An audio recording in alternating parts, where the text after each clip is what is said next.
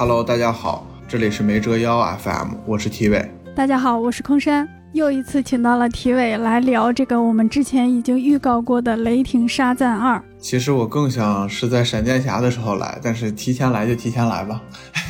我看完了之后也觉得，哎呀，咱们这一期还用录吗？很正常，因为就是我当时去的时候，我已经好几年没有包场了。我上一次包场看电影还是看了一次 IMAX 的《波西米亚狂想曲》，然后就是这次一个真的是就我和我朋友一块看的，除了我俩以外，整个 IMAX 厅那么大的厅没一个人。因为进厅的时候我就发现工作人员一直都在看我俩。然后进去那个厅以后，我我我知道他们为啥要看我，他们估计都在骂我俩，心想没有这两个孙子，今天这场就可以不放了。我看的那个是杜比影院，全场就仨人，我一个人，然后我前面坐了一对情侣，他俩偶尔还交流一下，中间他俩还分别出去上了一次厕所，然后每个人回来还问另一个人，刚刚我出去的时候演了什么。看来尿点还挺多。好，请体委来介绍一下这个雷霆沙赞在所谓的 DCEU 是个什么位置吧。严格来说呢，雷霆沙赞是 DCEU 的第十二部作品，但是大家的体感的可能就是稀碎，就不知道是第几部了。对比漫威十二部已经拍完了，钢铁侠、绿巨人、雷神、美国队长、蚁人，甚至马上都要迎来美国队长三英雄内战了。结果这可能是 DC 的倒数第三部电影，还是倒数第四部电影，然后就要又要重启了。漫威都已经开始拍第五阶段了，然后 DC 又要重启了，就我也不知道怎么想的。然后《雷霆沙赞》在二零一九年的时候在中国院线上映过，中美同步上映，距离现在已经过去了整整四年。回顾第一部剧情呢，然后比利是坐在地铁上，进入了永恒之眼，然后成为沙赞。反派获得了那个七宗罪的力量，然后比利得知走丢的真相，放弃了对妈妈的执念，融入了新的家庭，把兄弟五个兄弟姐妹都变成了沙赞，然后一起打败了那个巫师反派。嗯，《雷霆沙赞二》没有发行 3D 版本，我觉得这一点是就是在近期的一个 3D 狂热的阶段，尤其是漫威《蚁人三》《黑豹二》的时候，这个超级英雄电影呢是值得表扬。对，然后在内地上映三天，票房三千万，刚才空山也说了，太惨不忍睹，只能用这个来形容。猫眼专业版预测是最终票房五千四百八十万。沙赞一内地是二点九四亿，当时还乘着漫威的超级英雄快车，稍微赚了点钱。他在北美首日只收了一千一百七十万美金，天哪，这个成绩很差。他第一部的时候，全球拿到了三点六五亿美金，还是一个赚的，因为第一部的成本只有一亿美金。那第二部成本又多了两千多万，那是必赔无疑了。对，沙赞二的那个豆瓣评分是六点二分，IMDB 沙赞二是六点七分，烂番茄新鲜度现在已经跌至百分之五十三了，第一部新鲜度是百分之九十，媒体口碑断崖式下跌。然后刚才我们谈到说这部片子是必亏的。首先，DC 包括华纳他们自己都已经知道这部片子是必亏的了。这一次《沙赞二》的发行，我可以说是。呃，我看这么多年超英电影，也看这么多年正常电影了，是我前所未见的。就是直接把这个影片可以说是最重磅的一个剧透也好，彩蛋也好，重要信息也好，反正一切的一切，这都是这《沙赞二》唯一可以去看的一个原因，就是神奇女侠的客串。嗯，结果没想到他在预告片里面就直接把神奇女侠放了出来。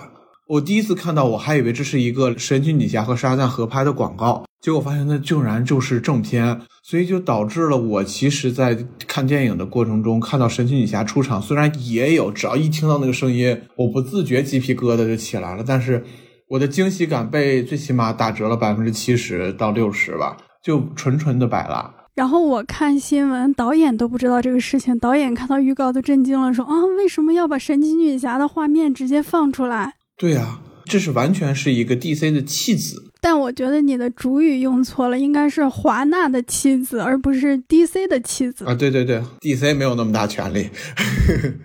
这个电影虽然不咋地，但是里面有很多有趣的细节。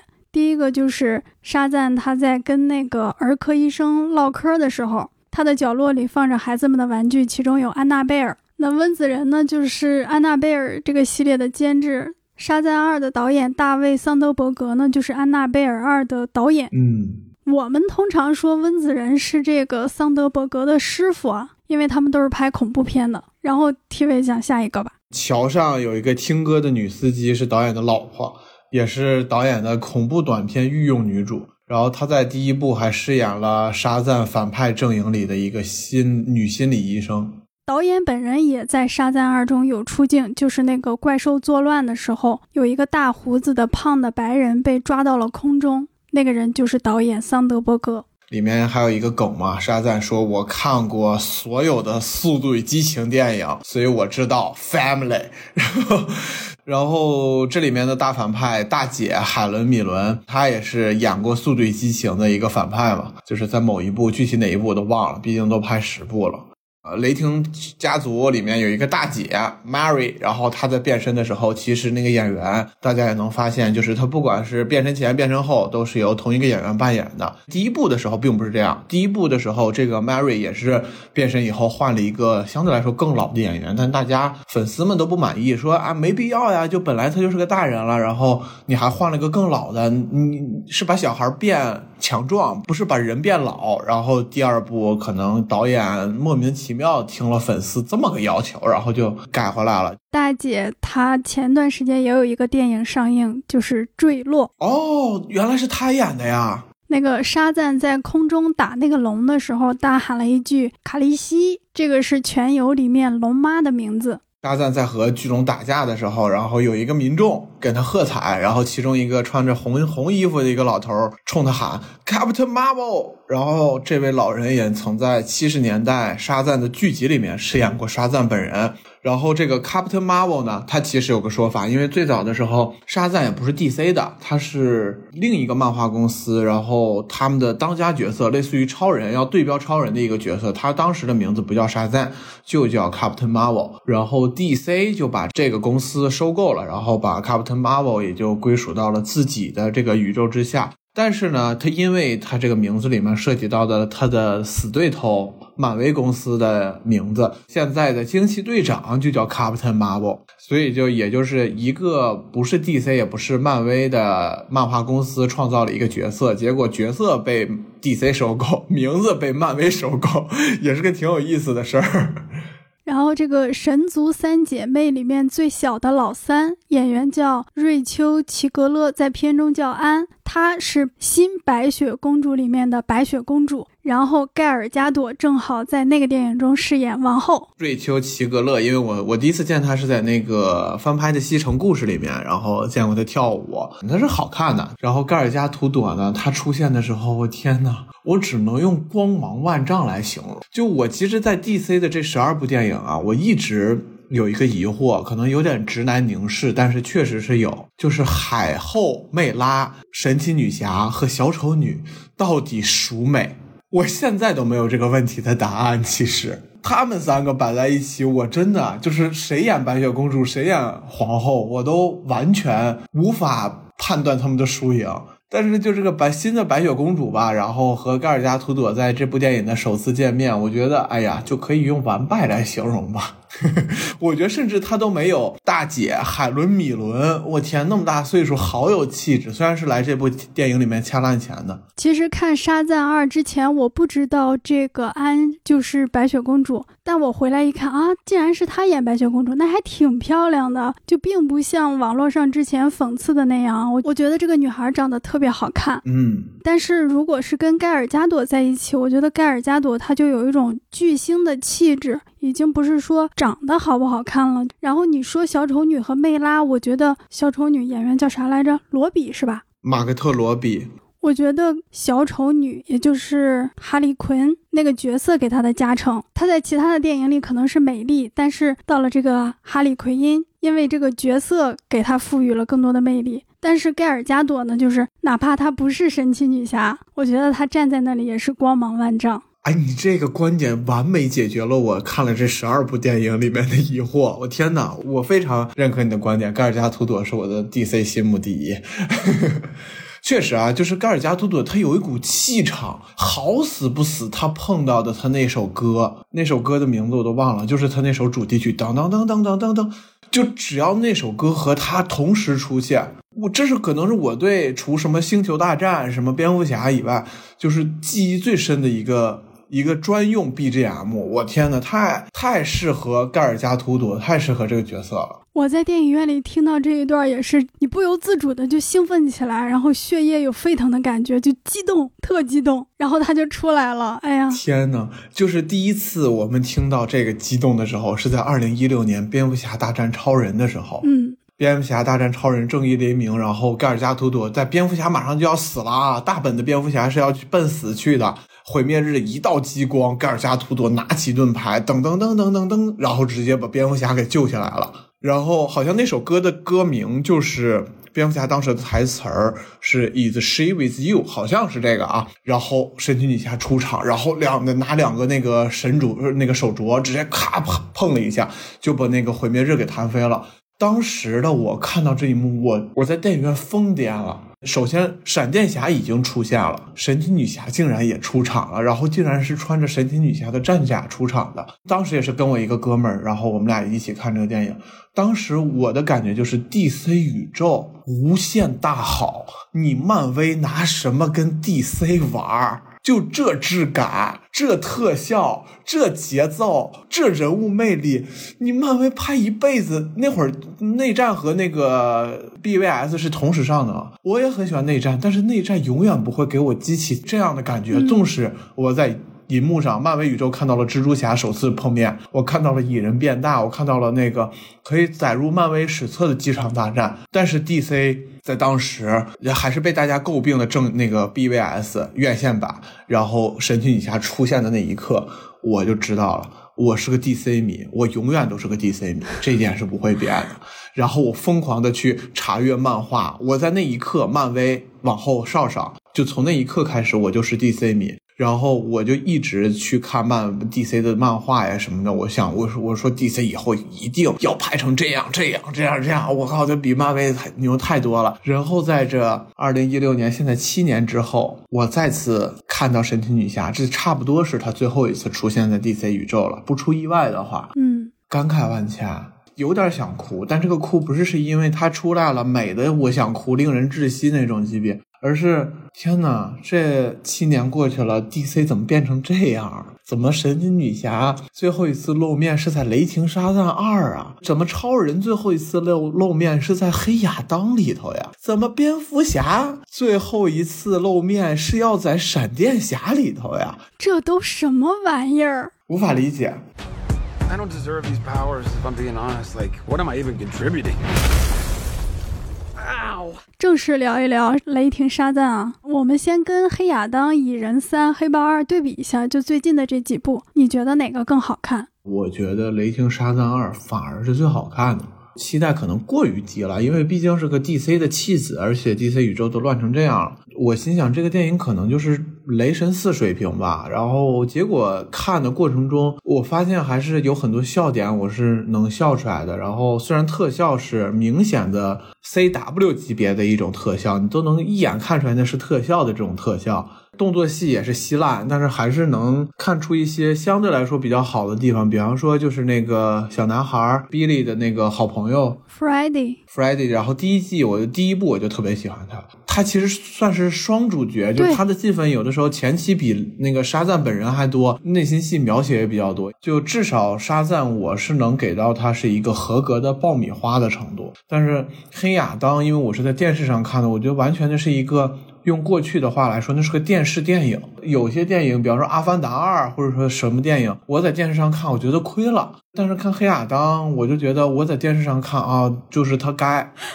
然后《蚁人三》和《黑豹二》呢，它上期我们都已经吐槽的不能再吐槽，我觉得那完全不能称之为电影了，甚至。但是这最起码我觉得是一部呃还算勉强及格的爆米花电影。而我们现在就可怜就可怜到我们连。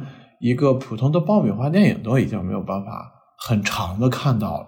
我也认为它是最近四部超英里面最好看的一个。嗯，但是如果跟沙赞第一部比，那我觉得沙赞第二部就不好看了。第一部我就没有那么喜欢，我就觉得是一个有点偏子贡像，有点偏那种低龄的那种电影，因为它跟 DC 的调性就不太合，因为它的那个色调调的呀，就跟漫威差不多，就全是那种特别鲜亮、特别饱和的那种颜色，而 DC 一般都是那种油画质感，很那种黑暗、很腻的那种感觉。但是我记忆特别深刻的一个就是小的时候，那个比利和 f r e d d y 我完全分不清这两个人，说实话，他们幸亏一个人主管，一个人不主管。为什么我觉得《沙赞》第一部对我来说完全没有吸引力呢？是因为《沙赞》第一部其实说白了是把漫画改编成电影的一个范例，因为它是完全按照漫画一帧一帧的拍的，所以对于一个我看过《沙赞》漫画的人来说，那个电影完全是全在预料之中。对第二部最起码还原创一点吧，可能。那我想问一个分镜，就是比利那个小男孩，他找完妈妈之后收到了电话，然后他就跑到了楼顶上，从楼上跳下去，大喊一声“沙赞”，然后一道雷击中了他的胸口，他就变身，然后飞走了。那个也是漫画里的分镜吗？对对对对对，完全一致。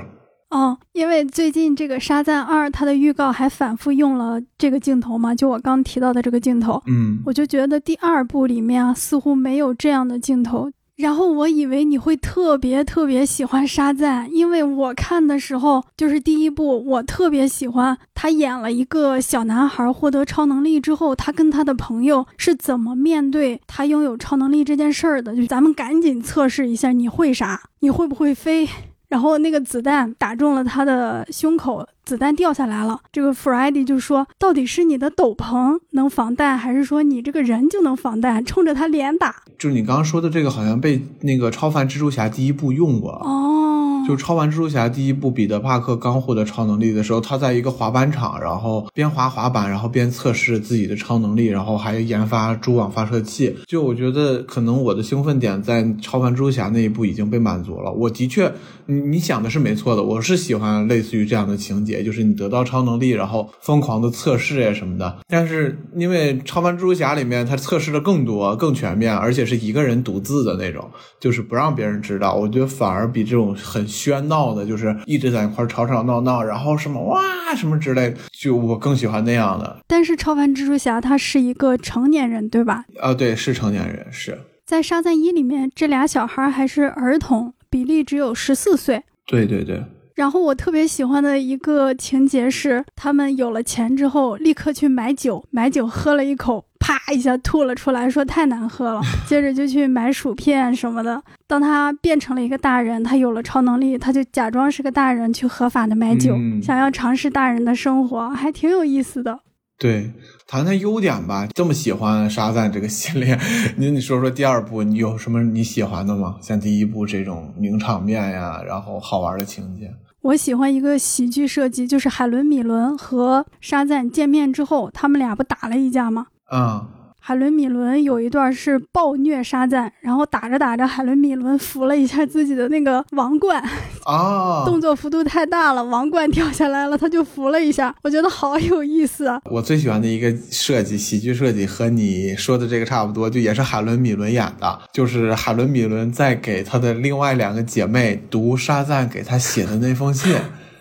嗯，因为他们几个就太胡逼了，就是那个那支笔叫什么史蒂夫是吧？对，史蒂夫是如实记录，然后关键就是她是一个那种很严肃的老太太，就是那种英伦话剧式表演，就是那种莎士比亚，莎翁喜剧式表演、戏剧式表演，然后在那块一本正经的读，我就真的我和我朋友就在那边爆笑，就他的这种搞笑程度让我回想起来《蚁人》第一部里面那个墨西哥裔是那种就碎嘴子在一块讲一个特别正经的事儿，这个是一个特别正经的讲一个特别扯淡的一一封信，就是有异曲同工之妙。我觉得那个设计是真的真的好玩。还有就是他们那个巫师，他的那个状态就就特拿范儿，你就感觉他哎，就我得拿着点我那种巫师的那种范儿，他的右手得稍微比划来，就跟神一样。但是他同时有的时候还特别搞笑。就他要躲在别人后头，他躲在这些沙赞成员的这小孩儿后头，然后有的时候就是别人说那个他爸说上战车，然后所有小孩都上战车，然后他是最着急，他第一个冲进车里头，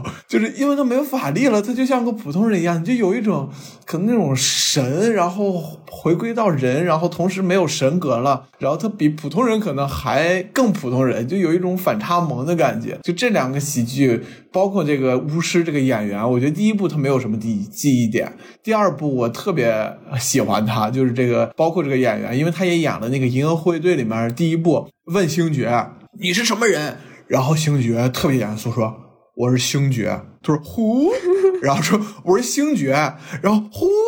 他总是能用严肃的方式来呈现一个特别就是反差萌的这个效果，我我挺喜欢这个角色和这个演员。而且他在片尾出来，他好帅呀！就是打着那个领结，穿着西装，特别有样儿那种黑人。然后他还说我叫了 Uber，那个点我也笑了，特别有意思。然后我特别喜欢这个电影里的 Billy 这个男孩，他长大了一点之后，好帅气啊！是的。我认为应该让他去演沙赞，不要那个大的了，那个大的很讨厌。我觉得你这一点说到我心坎里了，就是我在看的过程中，就是我我真的很喜欢 Billy 这个演员，包括 Freddie。我很讨厌那两个，就是包括沙赞和那个蓝色的那个英雄，蓝色沙沙赞，他们两个大的，我就感觉一变大就特油腻。但其实 Billy 是一个在这一步呈现的状态是一个挺深沉的，然后他是懂事的一个大孩子。是的，对，包括 Freddie，他虽然有点疯疯癫癫，但是你能看到他的个性特别强。结果，但是只要他们一变身，就变成两个大傻子。尤其沙赞，对我觉得在第一部可能还没那么明显，因为第一部比利设定只有十四岁，十四岁我们就说他是个少年嘛，一个少年突然拥有了超能力啊，你的肌肉变成了那样，身高变成了那样，你可能情绪上有一点变化，或者是你面对这些事情的时候有一些夸张，都是可以理解的。嗯，哎，我们已经过渡到了缺点了是吗？优点没了是吗？你还有优点吗？我的优点就是我还特喜欢 Freddie 这个小孩儿，尤其是他第一次见到他的心中女神安那一段，他会突然间尖着嗓子说话，特别让你相信这是一个情窦初开的小男孩第一次看到心动女生的反应。嗯，对对对。而且他的那个感觉和 Billy 在这一步我就完全能分清谁是谁了。第一步我就有点分不清，第二步他俩的区别就特别明显，他就属于那种爱玩的了，然后 Billy 可能属于那种小家长的感觉。你记不记得 Freddie 在第一部是怎么出场的？是这个小 Billy 走到楼上，然后见他。Freddie 说：“那个窗户你不要跳，我试过了。”然后他就拄着拐杖站起来，意思是他那个腿是跳窗户摔断的。然后又说是爸爸推的我，就是维克多推的我。嗯，你不要以为这里都是好人，这里就像全游一样。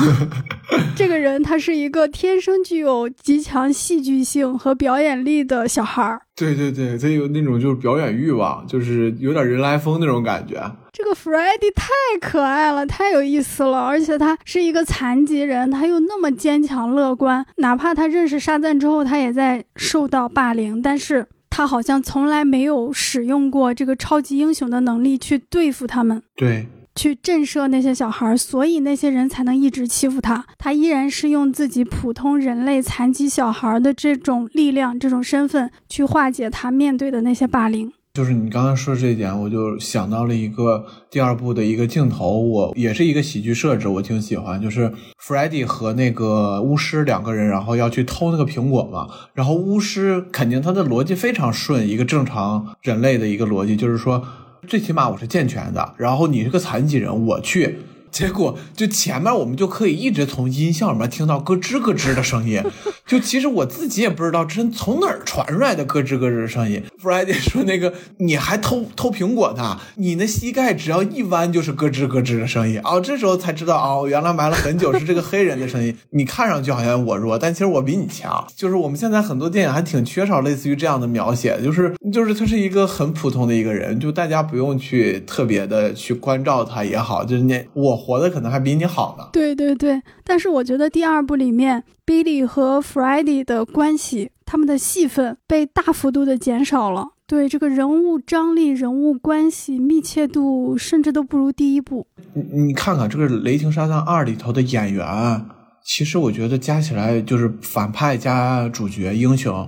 就这些几个主要的，我觉得加起来比复仇者联盟还多呢。是的，是的。所以我们也就过渡到缺点吧。我想接着你刚才说的那个人多的问题来说啊，就第一部里面反派就是一个光头，就那一个人儿。然后他为什么成为反派？开场就拍了他小时候坐车的那个戏。当时可能很多人以为，哎，这个小孩是沙赞，是主角。哎，结果不是，就是他进到那个永恒之岩，巫师一看他这个成色，你不行，就赶出去了。恰巧又发生了车祸，哎呦，他爸爸别提多恨他了。对，他是这样成为反派的。然后那个七宗罪呀，还有他们之间的这个从硬设定上的关系，他要夺取沙赞的力量，摧毁这个能控制他的人，都是很流畅的。第二部呢，这个反派人数一下激增到了三个，究竟到底是个什么仇恨关系？我觉得也没演出来。这个标题“众神之怒”。是怒在哪儿？好像只有刘玉玲比较怒，另外两个人还挺冷静的。刘玉玲也没有那么怒吧？刘刘玉玲的那个表情永远都是那种有点笑脸，就笑面虎那种感觉。反正或者说，只有刘玉玲一个人要复仇，另外俩人是咱们出差把这个事儿办了，然后咱们回去恢复神界。对，甚至没有这个什么仇恨啊。但是呢，他们开场上来就弄死了一博物馆的观众。对。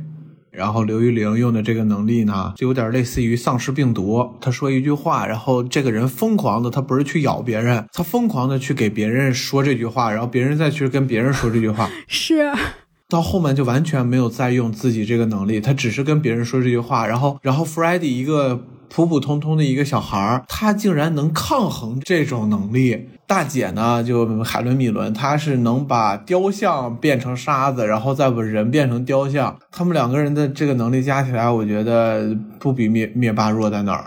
就是他们只要每个人都说一句话，然后互相说，传染成丧尸病毒，然后集体的都变成雕像，人类就灭亡了。他这个能力就是别人跑过去，在另一个人的耳边说句话就完事儿了。假如当时有人跑出了博物馆，那所在城市就覆灭了吗？对呀。这说着说着，是不是人类就完了啊？对呀，你这个能力这么 bug，你为什么还要种苹果放野兽呢？不知道呀。然后他们后面来非要用那个莫名其妙的魔杖，然后那个魔杖还是第一部被沙赞给折断的。哎呦我天，这个设定这不是隔壁漫威的老套路？对啊，隔壁漫威富二代惹祸必备技能。说到这个能力啊，我觉得这个老三安的能力更奇怪。就有一场戏是刘玉玲要收回她的神力嘛，嗯，然后他就用那个轴心之力转圈儿，风云变幻，转了那么一大圈儿，那个光线还是打到他了。我想你在转什么呀？你就算转到十万公里以外，你还在那条直线上，那条直线不早晚能打中你吗？就是这就牵扯到这个神的设定，它到底是能变换空间，整个变换空间的感觉，就是包括上下颠倒、左右颠倒，还是说它只是把所有的周围的建筑变一下，然后它是一个传送，类似于这样的能力？对呀，它前面有一个情节是在那个天台上。呃 f r e d d y 的能力被收走了，然后沙赞跑过来救 f r e d d y 这时候老三就移过来一栋楼，让沙赞撞到楼上了。嗯，对的，对，那里看你感觉他是能移动所有建筑的，但是吧，他这个名字叫轴心之力，那到底是他把建筑变过来了，还是他变到建筑那儿去了？对，也展示了好几次，但是没讲明白，没讲明白，而且我感觉他的特效还有点超那个奇异博士。我想说一个，就是在第一部里面几乎没有比利和沙赞他们俩呃前后两个镜头表演是连贯的，但是在沙赞二里出现了这样一个一组镜头，然后你更能发现这两个演员对于诠释同一个角色的巨大差异，就是最后站在天台上，这个妈妈跟他说：“你不会离开我们，你永远是我们家里的一员。”还说他们买下了那个房子怎么样？这个时候小比利就眼含热泪，他就退后嘛，他要。喊沙赞了，但是那么深情的一个小男孩，那么感动，然后喊完沙赞之后，又变成了一个油腻的中年大叔，在那里抿着嘴笑。哎呀，什么玩意儿，根本连不上，连不上。而且你看那个，就每一次比利他青少年，然后他要成年了，然后他有很多焦虑，他也在一个寄生家庭，他也不知道该怎么办，然后他内心有很多的困惑，然后他就变成大沙赞，然后就变成个碎嘴子。然后就一直在就是把压力 push 到其他人身上，然后在一块要说什么，是开什么紧急会议啊什么之类，就完全不符。就两个人就完全你不觉得这是一个人？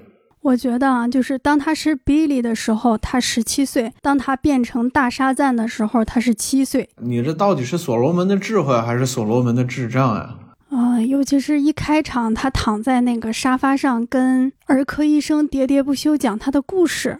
嗯，其实，如果那里是 Billy 的话，是那个小男孩的话，他不会用那样的口吻。对的，如果你硬要给他找借口的话，你可以说这个大沙赞是小 Billy 的一个伪装。嗯，当他变成这样的时候，他似乎能够更容易的说出他内心的想法。那么你就应该在剧作之中明确的提出这一点，比如你让 Freddy 说：“你有没有发现，当你变身沙赞的时候，就像变身了另一个人？”咱得把这个点出来呀。对呀、但是没有，没有，所以他就会变得很油腻，因为他已经是一个十七岁的。按我爱我家贾志新的台词儿，也到了该有心事儿的年纪了。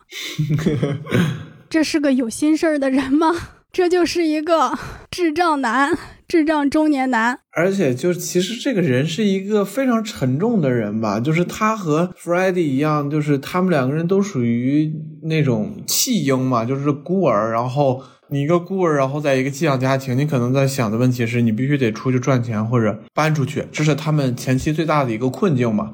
去讨论的事儿，包括大姐跟他谈论的，嗯但是他只要变成沙赞，好像这些东西对于他来说就完全没有呃无关了，就跟他没关了，他变成另一个人格了。我给沙赞定位，它是一个儿童片儿，但是我并不觉得就是 DC 拍好了一部儿童片儿，就因为我特别喜欢《早餐俱乐部》和《春天不是读书天》嘛，这也是差不多在拍一个十六、十七岁的一个这种 teenager 的一个故事嘛。那个电影里面，你能描述出这个大家的一个困境、一个想法，你可以看到青少年他们很幼稚，然后有一些想法很很没必要。但是那就是他们的想法，而且他们的感情呀、他们的思维呀都是合理的。然后，但是你到了沙赞以后，还是那句话，呃，那个我是小孩儿，我小，但我不是傻子。嗯，那你就把这个小孩的困境和超级英雄的困境拍出来。我超级英雄儿童片你有吗？漫威有吗？没有吧？DC 别的这滚导你拍了吗？扎导你拍了吗？没有，我能拍出来也行。就又又子贡像，然后这么傻，然后什么独角兽，什么小女孩都出来了，然后又又拍的就是如此不合理，我就觉得。嗯，就是沙赞你，你这个电影到底在干什么？就完全完全不理解。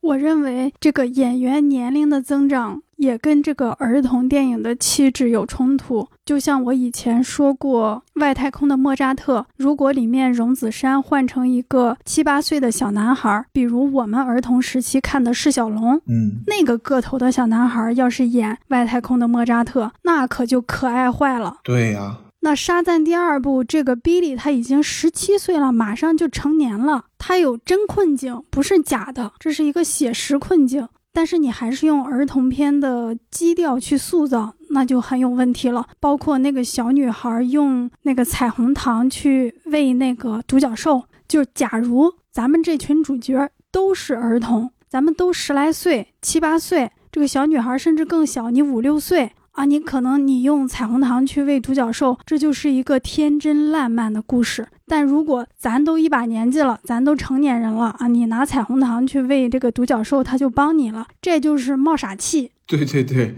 就小孩演大人，我觉得反而就显得那个小孩特别可爱。这也是前几年有个动画嘛，叫《宝贝老板》。对，就那个老板，那就是一个小婴儿，然后他一直在那块，哦，说话声音还特别粗。打着领带，对他越那样，你就觉得他，哎呀，太可爱了，就是就太有意思了。然后小孩可能他，嗯你是一个儿童片的话，小孩看的也他也觉得有意思，就是你跟我岁数是一样，但是你又是个大人的状态，就特别可爱。但你要是一个大人强行在那块儿扮嫩的话，就包括那小女孩儿，她本身岁数其实就也可能感觉就是个十岁左右，她吃个彩虹糖，她喜欢独角兽，那很正常。嗯，然后，但是她变成大人以后，那一看那就二十来岁了，然后拿个彩虹糖，嗯，就是那种圣母的那个状态，你就看的这剧不是你到底是在骗小孩儿还是骗大人？我就不理解你为什么要这么设计。然后我们刚说这个大沙赞啊，有很多人觉得他油腻的地方是跟神奇女侠约会那儿，哦，就是他说啊，我知道很多人想让咱俩在一起，巴拉巴拉。真的是他的梦吧？首先，对，那一段儿我最不适的点，一是因为就是这个那个巫师换头换到神奇女侠那边儿，然后就啊，就怎么说呢？你想搞笑我理解，但是那并不好笑。哎呀，然后第二个点就是比利是在做梦，然后就是他在小孩的状态下做梦，但是他做梦梦见自己是一个冒傻气儿的大沙赞，就这个就让我觉得他为什么不以自己的真身去面对神奇女侠，而且他的言语特别的轻浮，然后对神奇女侠就特别的这块是真的油腻。感觉自己有个千八百的那种，然后就去泡妹子，就富二代、土豪的那种状态就出现了。然后就就我知道他就是为了搞笑，但是其实就是莫名其妙。我觉得呀，要是一个正常的、有一定敏感度的导演，这段戏非常容易拍。比如很多电影里面都有这样的桥段，就是男主角做美梦，然后别人叫醒他的方式是啪上去一个大嘴巴子。嗯。跟你说正事儿呢，看着我，哪怕是这个换头的神奇女侠抽他一大嘴巴子，也会让观众这个情感上面舒适一点。对。或者说去掉抽大嘴巴子，直接让这个女侠变成巫师，就整体的全身的一个巫师，观众的情感也能更接受一点。嗯，哎呦，现在这个一个大胡子黑人长头发的巫师架在，肯定不是神奇女侠那个身体啊，应该是一个替身演员架在那个身体上。首先不搞笑，其次你感觉到了一种导演的恶趣味，还有导演想要折磨一下观众的那个小心思。嗯，因为他前面给的镜头都是局部，神奇女侠的肩膀、背影、脚，犹抱琵琶半遮面嘛，所以大家就一直期待想看到他的脸，想看到他的脸，啪一下出来一个巫师的脸。这个导演太坏了。我觉得他最不是的还有那个他特效做的巨差那块完全不像个好莱坞工业水准的一个东西，就是，哎，没法评价了已经。然后咱们顺着这个接着说说神奇女侠在片尾的现身吧，她还不是从彩蛋出来的，相当于是正片的一部分。嗯，对对对，哎，我觉得就是现在听我们播客，而且还没看《雷霆沙赞》的。你如果特别喜欢盖尔加图多版的神奇女侠，我觉得这是你去看《雷霆沙赞》的唯一原因。就是这一部里面，他的出场真的还蛮惊艳的。我一直觉得，就是比利没死，怎么可能让英雄死呢？对吧？我就心想，我说这在那个雨那块抱着那会儿，他肯定要醒来呀，或者怎么样啊？哈哈哈什么？然后神奇女侠只是在去夸一下他们，你们做的很棒什么之类。没想到他真死了。然后大家都把他给埋了，我惊了，我说天呐，真死了！嗯，在那么一个后话，所有人都那个特别悲壮的一个基调，然后说我们需要一位神，然后才能救活他。然后结果就出现了一个神，然后那个神不是别人，正是神奇女侠，然后带着那个音乐过来，相当于他是在这部电影里面是有实际作用的，他不是说为了出来而出来，而是如果没有他，那是不是沙赞永远都没有这个人了？嗯。我接受这样的谢幕，总比超人强。把神奇女侠的神性展现出来了吧，把美展现出来了吧，把厉害展现出来了吧，然后还让你再听了一遍神奇女侠的片尾曲、片那个 BGM，对不对？然后，然后走了。你怎么看待神奇女侠这段？呃，先从沙赞之死那儿说，我跟你心理活动一模一样，就是，哎呦，他怎么还不醒？然后我脑海里就浮现出了无数 DC 宇宙未来的发展。哦，我想这一段是不是补拍的？要在这一段把沙赞给写死，然后方便他们后边重启。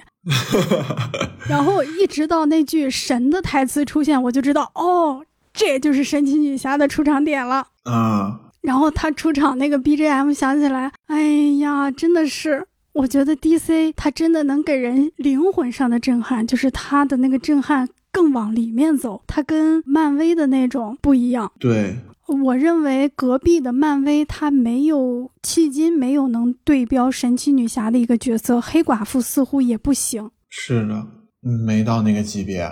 我认为神奇女侠的地位差不多都能对标到。隔壁美国队长钢铁侠那个级别的，你想想，如果钢铁侠谢幕是在蚁人的三分钟客串里，我天呀！我要是看漫威，我是我是谁？我是狗养的，我真我就无数的 fuck，我都在脑海里面我都出现了。我天呐，我无法想象，无法想象。但是 DC 就这么做了。DC 他就敢这样，哎呀，我可以这么说，我觉得神奇女侠就是超级英雄片里面最好的女英雄，这个人物是立在这儿的。再过一百年，谈到我们过去好莱坞有一个电影叫超级英雄片，一定不可能绕开神奇女侠这个女英雄。结果就这样结束了，哎。还有就是刚才你说的那个，你说神奇女侠在那个做梦的那一段处理不是很好，这里面不是沙赞又开始，你刚复活就开始精虫上脑了，又开始油腻了，说咱俩啥时候能约会呀？我们的什么的事儿。然后这时候盖尔加图图特别云淡风轻，一看就是那种经验丰富的那种美女，你知道好好拯救你的世界吧啊！然后就走了。对他的称呼是孩子。刚说哎好一点，缓和一点，结果他爸妈又来了一句油腻的：怎么怎么家孩子都喜欢跟老女人一块约会？哎呀，我操！哎呀，这个可能是导演认为的一个笑点啊，但其实我认为从妈妈那个角色出发，她应该不会说出“老女人”这个词儿，因为那俩女性明显看上去都比她年轻。对，两位大美女，然后从她嘴里说出来是老女人，而且她还非得由一个女性来说，我觉得这个是聪明反被聪明误吧。嗯，你认为喜剧是否破坏了这个剧情和节奏？插科打诨的地方是不是太多了？没有喜剧的话，我觉得这个电影没必要看了，甚至都就就就是折磨了。所以我其实觉得这个喜剧都是合理的，大部分都是好玩的，真的好笑的。但是这个大沙赞他实在废话太多了 我宁愿听 Friday 说话，我也不想听大沙赞说话。同上，我想多看一点小比利。对的。然后有一个喜剧点，我特别特别讨厌，就是大决战那些野兽们都已经出来了，沙赞和一个龙在天空中打，这时候后面竟然站了几个十分轻松的费城市民在给沙赞加油啊！什么玩意儿？这不是生死时刻吗？而且里面不是那个有一个之前就是在他等那个餐馆的时候就是批评他的嘛？还是怎么样？一个黑人。说你你什么没帮助到我们呀，什么之类的，然后结果就这个时候他又说啊你好好样的什么之类的，特别讨厌这个里面死人就特别像儿戏，嗯，就大家不害怕，就前面那个博物馆死了那么多人，哇塞，这是恐怖袭击哎，这是魔法势力对某个城市进行了恐怖袭击啊，怎么感觉这个世界仿佛没有一丝波澜呢？呃，一点波澜都没有。而且你说起这个对死亡特别儿戏，就是大姐海伦米伦那个角色，我操，他说死就一个一代天神，就直接就被一个木头做的龙击穿了，然后死完沙赞拿了个什么电电了一下就电活了，就是说活就活，说死就死，就是这薛定谔的海伦米伦是吧？这这这就是这是啥情况？就这里面就是生死反正看淡，然后。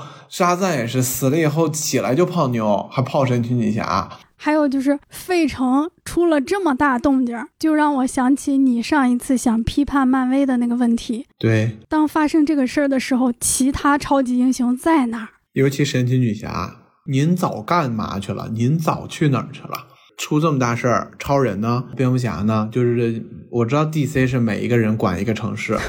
但是就真的就是别的城市发生这样的事儿就无动于衷呗。然后就是包括你后面彩蛋里头出现的什么阿曼达沃勒，早干嘛去呢？嗯，对呀，早干嘛去？就是别人救完了以后，你就招募人家，然后别人那意思就是，如果要是费城沦陷了，沙赞就不合格，那就那我们自杀小队也就不招募你了，然后是 神奇女侠我也就不救你了。只有你经历了这么多考验，然后我们才那个才去帮你，那就和这么一个真朋友都没有呗。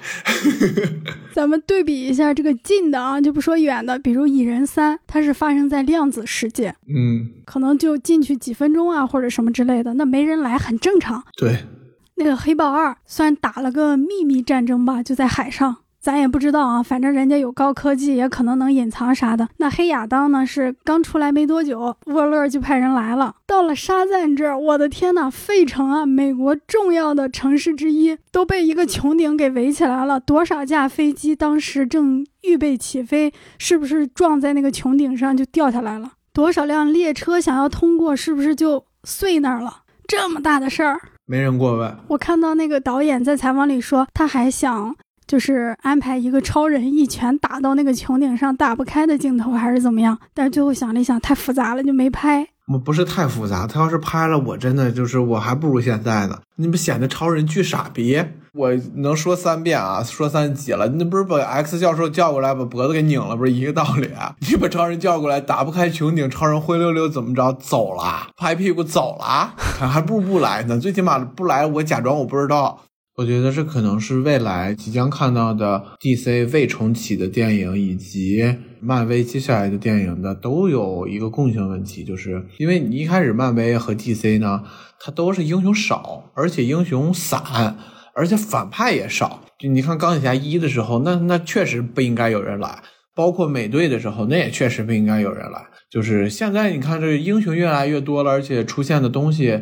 大家的这些英雄越来越高调了，那其实就都通气儿了。你就当个网红，你也就能瞬间认识一百个网红。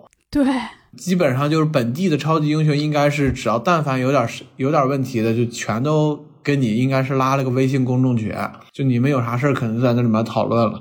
在这里面显然就没有。而且在沙赞第一部，沙赞可是和超人一起共进午餐的哟。嗯。There's already a superhero with a red suit with a lightning bolt on it. Aquaman is literally huge and he's so manly. And Batman is so cool. And I'm just me. 赶紧聊聊彩蛋，这个正义协会啊，来招募他，这有啥可说的吗？我听说这俩人是和平使者里面的重要角色，你看过吗？看过和平使者，特别不好看，就也不知道为什么就口碑挺高，大家都说好看，但我就觉得是个二傻子剧。这如果说我们这个沙赞里头是他演的像个二傻子，那这个和平使者就是正儿八经的二傻子。然后这两个人呢是这里面的两个配角，然后其中是这个女女生呢。是那个滚岛的老婆，反正就一直在客串什么新自杀小队啊，什么这个和平使者这一批。然后正义协会呢，之前也出现过在黑亚当里面，然后一群什么原子侠、鹰侠，然后命运博士这一群废物。给大家简单科普一下，正义协会其实是 DC 最早的一个英雄组织，就包括第一代闪电侠、第一代绿灯侠。然后后来就从闪电侠开始，第二代闪电侠巴里艾伦开始，这就出现了第二代的这个英雄协会，这就叫正义联盟。然后正义协会一开始一点都不受欢迎，没人生没人看，但的确这是世界上第一个超级英雄组织。嗯，然后现在呢，就相当于是 DC 漫画宇宙的二线角色存放地。嗯，然后这个彩蛋又出现了令我厌恶、愤怒的一点，就是。沙赞在那里玩手指头，破坏那些酒瓶子，好像在练武功一样。哎呦，我这想你这什么玩意儿？你几岁了？哎呀，真是。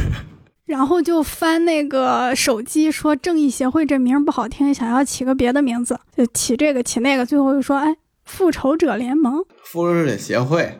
哦，什么玩意儿？不好笑，不好笑。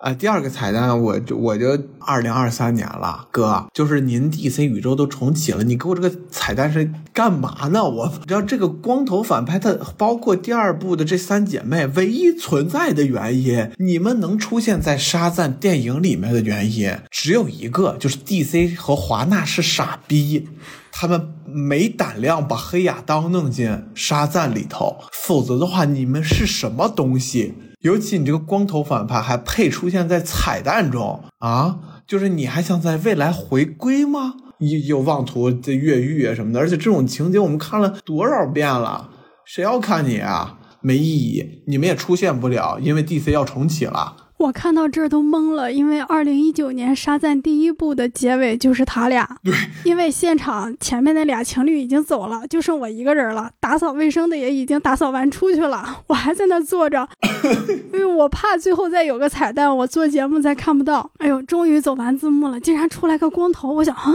这一集也没他的事儿啊。然后他就说：“哎，我又在这坐了多少年牢了，我都已经多少岁了？你去干嘛了？”那个虫子说：“我走得慢。”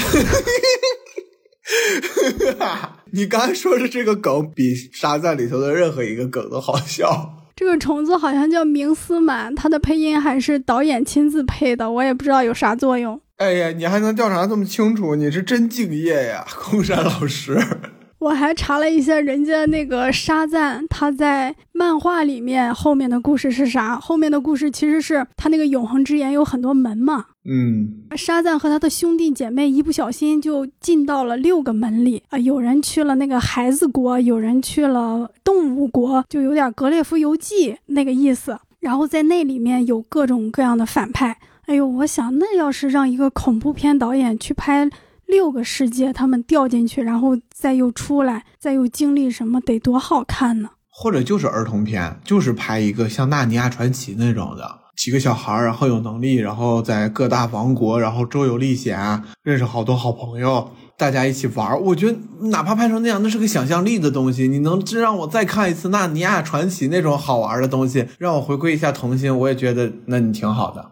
I feel like a fraud. It doesn't matter. Um, anyway, the wizard gave me superpowers. And then everybody got superpowers. Where's everyone going? To fight crime? Okay. 我们好好谈谈这个 DC 和华纳这两个傻逼。你前面说你就要做 DC 的粉丝，就是漫威永远也拍不出来。那么现在到了一个节点了，也是啊，漫威第五阶段开始，DC 又要重启。那个蚁人三的时候，我喷漫威喷的也比较狠嘛，然后大家其实我评论区也看到好多人说啊，这体委愤世嫉俗喷爽了，但是漫威就是把我逼到那儿了，就是漫威它就有这个魔力。就我现在已经对漫威完全没有任何信心了，我对接下来的什么《银河护卫队三》《秘密入侵》可能都一般了，但是没办法，我看这么多年，我只能去看了。DC 我完全可以做到，我不跟你，我随便捡起来一部我就看，这就是 DC 最失败的原因，就是你在超人之躯出来的时候，我们觉得哦，DC 可以，你那会儿起步就已经晚了。那个时候已经漫威、复仇者联盟都已经出来了，到蝙蝠侠大战超人，我满怀期待。我觉得 DC 一定可以，他拍出了一个超级英雄不一样的宇宙，不一样的道路。尤其闪电侠出现说那个路易斯莱恩是关键，我说我天呀，这埋的太深了，这太好看了，这以后得拍成什么样啊？就是超人黑化是吧？对，然后院线版给一个下马威，然后我说这这完了，一坨屎了，然后莫名其妙拍了个自杀小队，然后就开始什么海王、神奇女侠这些莫名其妙，然后互相都谁和谁都不挨着，直到嗯我们那期录没折腰有一次年度节目，我们说年度最期待，我和空山都说最期待的是《正义联盟》导演剪辑版，而且《正义联盟》导演剪辑版不负我们所望，真的拍的太好了。没想到这可能就是 DC 宇宙最后的回光返照了，就再也没有了，没有这样级别的一个大制作电影，然后就开始拍什么木一九八四，然后现在沙赞，然后未来什么海王二，海王二已经口碑扑街了，因为说要把那个梅拉的戏份那个演员嘛，德普的前妻，然后发生那一堆抓马的事，自己去查，然后要把他的戏份去砍掉，然后把海王二就。砍得支离破碎，温子仁自己都已经无奈了，所以海王二也扑了。然后未来还有个蓝甲虫，少年正义联盟动画片里面的一个算是配角吧。然后，但是我我很喜欢，他是那种高科技加外星科技加魔法的这么一个设定，是个墨西哥裔英雄，但是可以预见的是不好看。唯一的希望全在这个闪电侠这部电影里头了。然后闪电侠这部电影冷知识。从闪电侠筹备开始，闪电侠剧集的第一季播完了，到现在闪电侠剧集的最终一季马上也要播完了，闪电侠电影还没看着呢。关键是闪电侠剧集好像拍了八季还是九季吧，这就相当于是就已经过多少年了。就是光闪电侠这个电影的这个幕后故事就能拍一部好电影了。就我觉得奥斯卡谁以后能把这事儿拍出来，最佳影片提名得有他吧，对吧？所以 DC 你都已经整到这种程度，当年 DC 给承诺的什么大本要拍蝙蝠侠，然后太抓马了，抓马的事儿太多，以至于我都数不过来，就是。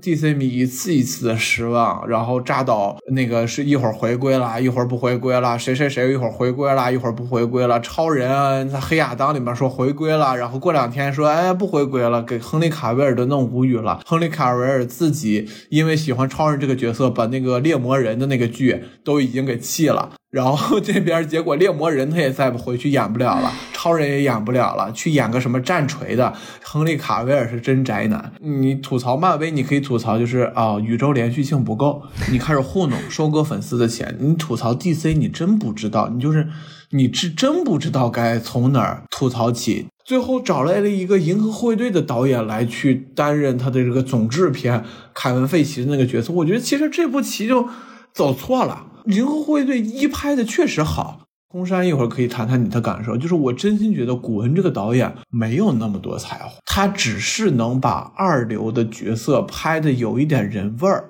然后能把这些小人物拍的好一点。说实话，尤其你在当一个制片，你当凯文·费奇这样角色，我不信你。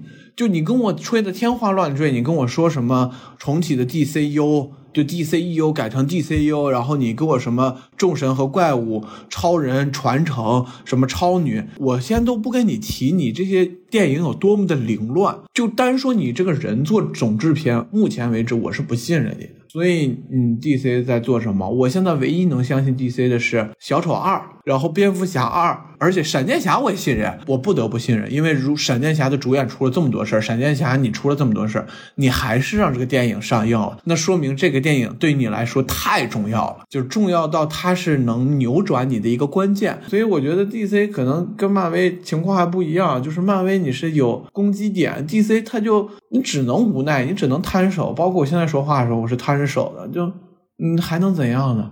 就可能漫威的感觉有点像是老犯错的一个小孩儿。你说，哎，你别别别这样犯错，你要长大，你不应该这样做，你应该这样做，你应该这样做。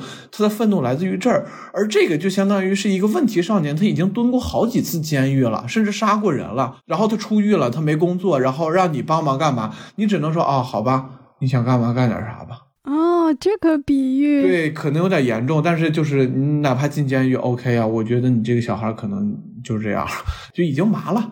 我觉得总体来看的话，漫威是粉丝想看啥，我们就给你们拍啥。想看三株同框是吗？来安排。想看那个 X 博士是吗？请回来。虽然扭脖子了啊。然后这个 DC 呢，就有粉丝我觉得说的挺对的，就是华纳视金钱如粪土。对。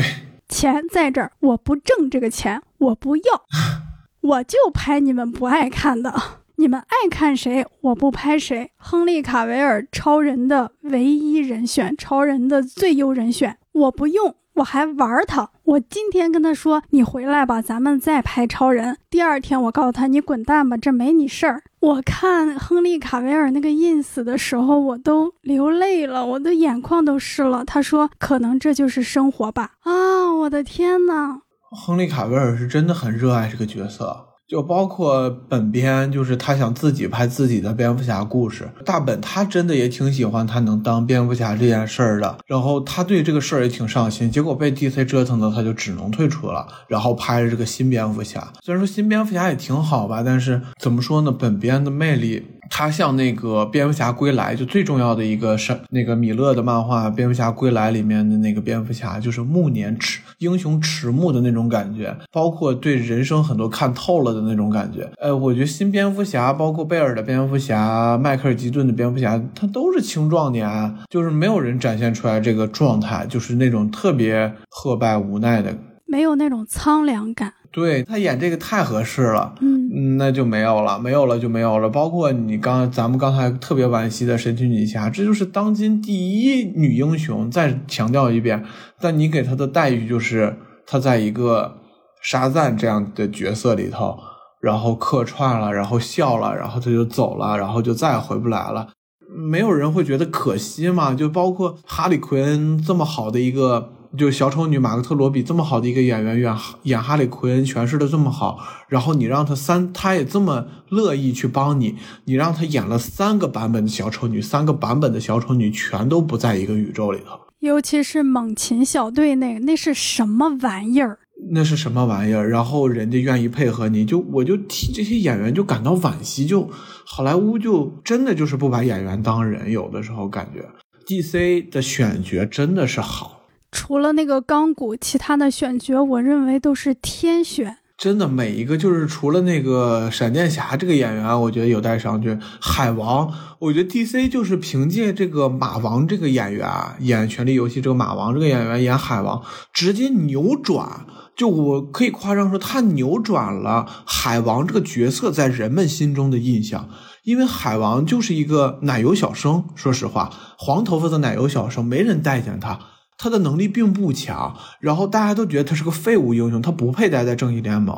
但是你看过温子仁拍的《海王》以后，你你还会说出这样的话吗？嗯，我现在都记得他拿那个三叉戟，啪啪啪，最后敲三下那个船，然后举起来那个三叉戟，吼叫一声，天哪，太帅了！完全就是像一个被大海孕育出来，这是个地球之子的感觉，就一员猛将，就是那种那种冲击力、那种力量感，你就喜欢，天然的就喜欢。那神奇女侠就那种英气、那种神性，你太喜欢。蝙蝠侠刚说沧桑感，超人那种那种不可一世，宛如天神一般的这种状态，然后以及他人性和神性兼具的那种状态，和路易斯莱恩的感情戏，你太喜欢了。你就是你小丑女，就包括那个杰瑞和莱莱托的那个小丑。你怎能不爱上这样的一些角色呢？这都是 DCEU 里的。还有 Lex Luthor，他是那个社交网络的男主演的。Lex Luthor，然后哦天呐，就是这些角色，但是他们就其实你看看，超人其实真正儿八经演的电影就三部，蝙蝠侠演的电影就两部，嗯，神奇女侠演的可能多一点，也就四部。这我说的不包含客串，就是这几个演员，你相比对于漫威来说，这几个演员真的没演几部，包括金刚，就我们现在熟知的金刚狼、钢铁侠、美国队长，这都是大家比较认的黑寡妇，他们演了多少部呀？才把这个人物塑造到如此地步，但是 D C 的这些演员，他们仅靠了这几部电影，真的就是寥寥无几的几部电影，就已经把人物立起来了，把角色立起来。但最后，就 D C 不爱惜自己的羽毛，不爱惜这些角色，他就把这些当成棋子一样随意挥弄，然后就全都已经结束掉了，然后又要重启了。我就觉得，有时候真的就是特别惋惜。我觉得这些英雄，他们还被扎克施奈德赋予了一个画面的形象。比如你说海王，我永远能够记得他在海浪里面摔掉那个酒瓶子，然后海浪打在他的身上；还有他在那个地下去救正义联盟的其他人，他的钢叉往地上一插，水一下子被挡住。哦，对，正义联盟是好的。对神奇女侠，你想到她的时候，她的那个双手碰在一起，她的那个动作，还有她的那个 BGM，她出来都是带音乐的。对，太可惜了。我想说一下这个 BVS 边超大战这个电影，这个电影是蝙蝠侠、神奇女侠、闪电侠第一次出场。对。闪电侠往后靠靠啊，他首先要把蝙蝠侠和神奇女侠都给拍了，然后这里面还要跟超人打架，大反派 Lex Luthor 登场，这个局面难道不就是华纳一口想吃个大胖子，赶上漫威的脚步而拍的吗？对的，而强迫扎克施耐德拍的吗？而且导剪版给的信息更多，在院线版本里面还有限制时长。对。两个小时就给你俩小时，而且扎克施奈德遇了好死不死遇了个他就是拍电影拍的长，他这人没别的特点，他就是拍不了短故事，他后来自己拍的也拍不了短故事，他就是奔三四个小时去的这么个导演。正义联盟也是华纳，他想一口吃个大胖子呀。你闪电侠钢骨是吧，也是新登场，海王也是新登场，怎么体验 DC 粉的无奈呢？我给你类比一下，相当于漫威是这样，第一阶段我拍了钢铁侠。然后英雄内战，然后复仇者联盟，然后复仇者联盟出来这几个人，然后我再给你拍一个黑寡妇，然后我再给你拍个银河护卫队，因为自杀小队嘛，就是到现在为止，蝙蝠侠没有一个自己的独立电影，我是说本编没有自己的独立电影，他永远在别人的电影里客串，或者是在大结合电影里面出现。漫威宇宙，比方说钢铁侠这个角色，小罗伯特·唐尼演的真好，所有人都喜欢。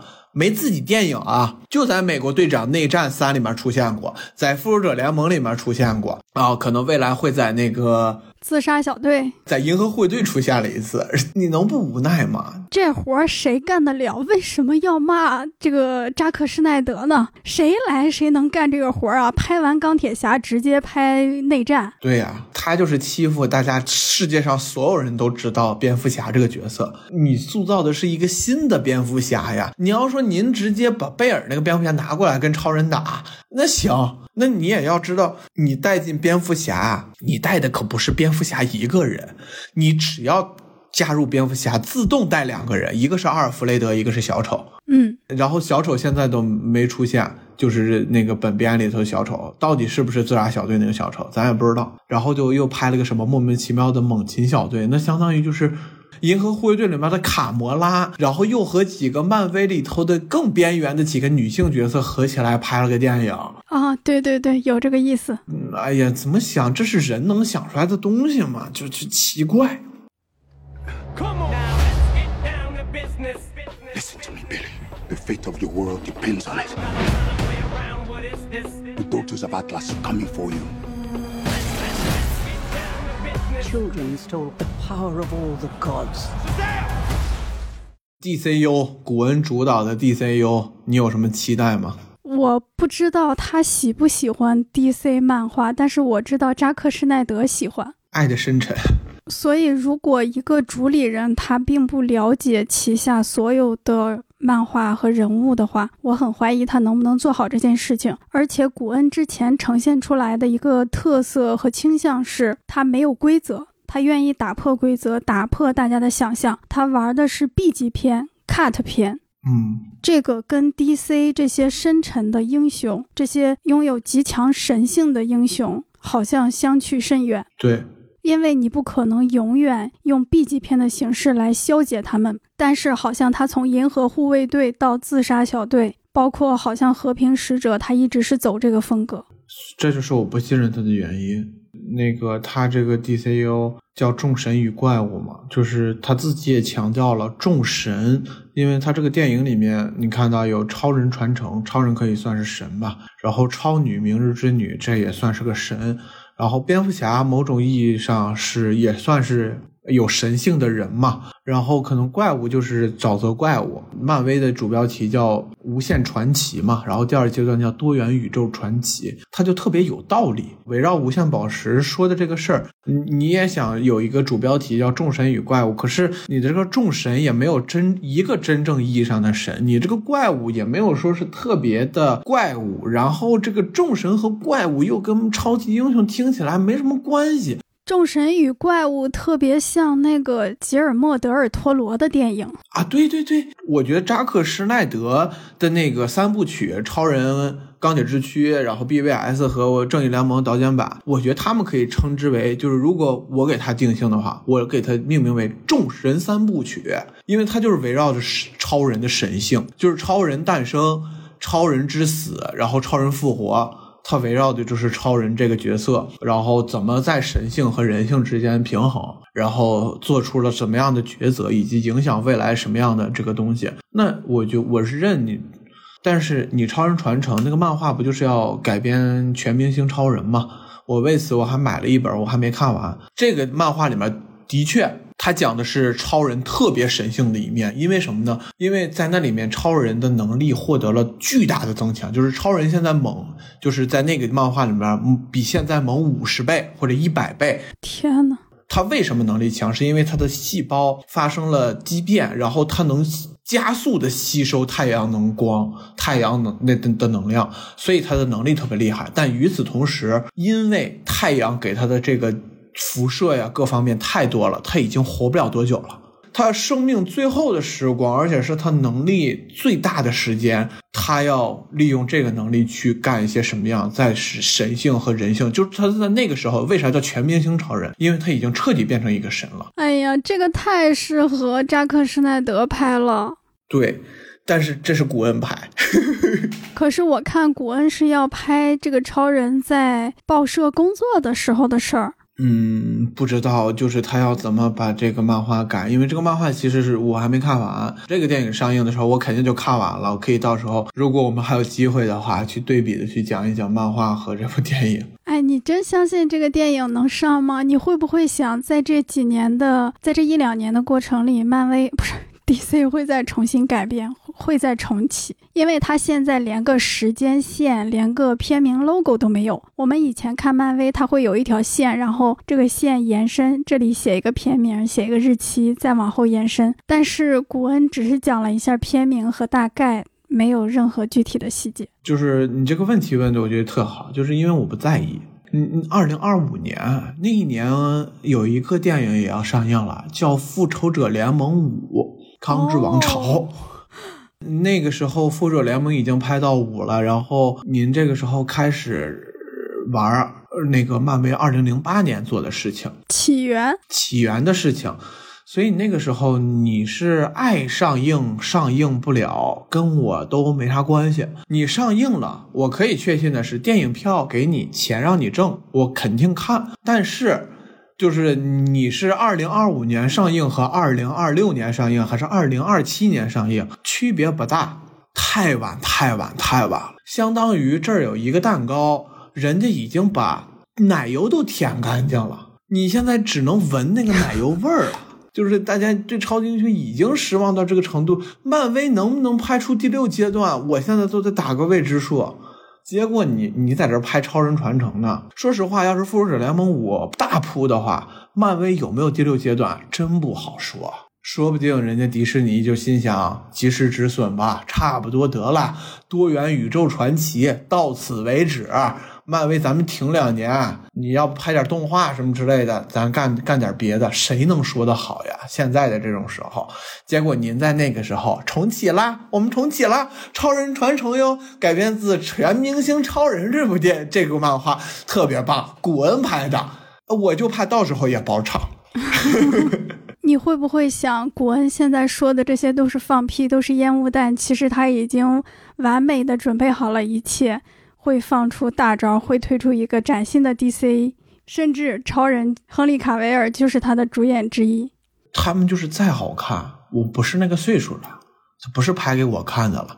是拍给我的下一代，就是现在十岁的小孩看的了。超级英雄电影迷有一个类似于我这样的心情，是我们的生活是靠电影推动的。我有盼头，就比方说我在二零一零年的时候，我在盼望着二零一二年复仇者联盟上映的那一天。我是盼着活的，就是我二零一零年之所以想活到二零一二年，不是因为什么现实层面，我要升到那个什么初一初二，而是二零一二年有复仇者联盟，所以我想活到二零一二年。到零二零一二年复仇者联盟上映完啊，我开心的不行。我知道二零那个一三年有那个钢铁侠三，那我想盼望着二零一三年钢铁侠三那一天的到来，我会盼望着那个未来的那个电影，而。现在你跟我说二零二五年超人传承，对于我来说，二零二五年我我都多大了？我我有自己的事情要做。就我最后一次盼望是扎克施耐德导演剪辑版。二零年的时候，我非常盼望二零二一年的时候扎克施耐德导演剪辑版的那一天。包括闪电侠，我期待不期待？我期待，